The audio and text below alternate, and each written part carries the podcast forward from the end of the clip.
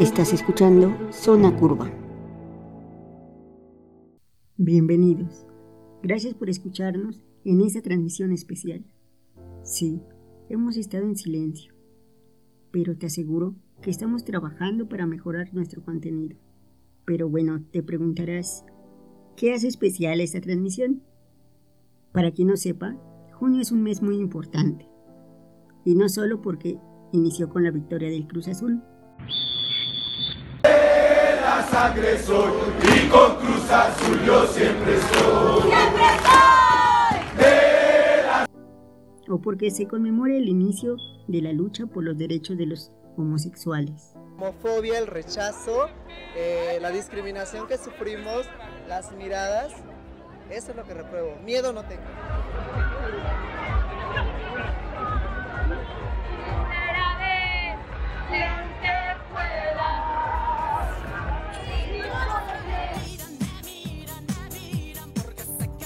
Junio es un mes muy importante porque es el mes nacional de la concientización sobre la escoliosis.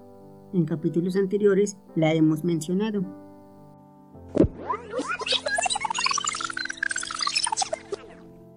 En resumen, la escoliosis no es más que una curvatura en la columna.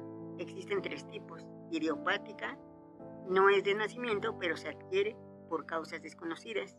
Congénita, una curvatura persistente desde la gestación. Neuromuscular. Se debe a una afección en el sistema nervioso o problemas musculares en la espalda.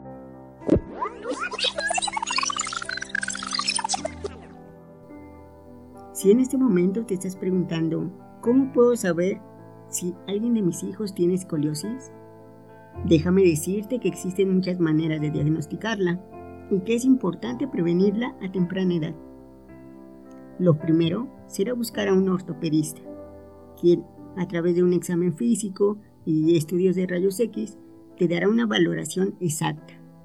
Tal vez te preguntes, ¿cómo sé en qué momento debo buscar a un ortopedista? Bueno, gracias al avance tecnológico, ahora puedes hacer un prediagnóstico desde la comodidad de tu hogar, todo con la aplicación Health Life, misma que puedes descargar desde tu teléfono y el cual te va a ayudar a hacer un prediagnóstico. Esta aplicación fue desarrollada por especialistas ortopedistas del Hospital Shiner, quien cuenta con 22 centros de atención y dos están en territorio mexicano. Ellos se especializan en atención por secuelas de quemaduras y ortopedia pediátrica. Es importante diagnosticarla, pues existen entre 6 y 9 millones de casos de los cuales el 85% se desconoce su causa. Recuerda, detectarla a tiempo es vital. Personalmente te puedo decir que vivir con este padecimiento no es tarea sencilla, pero que tú puedes hacer que lo sea. ¿Cómo? Inculca a tus hijos el respeto.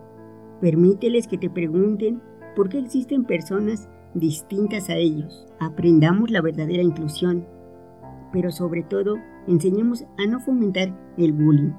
Te aseguro que con esto estás haciendo del mundo un lugar mejor. Porque recuerda, el día de mañana puede ser un familiar. Te doy gracias por escucharnos una vez más.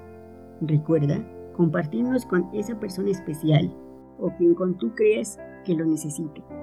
Recuerda, el mundo es inmenso y bondadoso, gracias a ti, y que por más que te sientas solo, recuerdes que no lo estás y que el camino está en ti.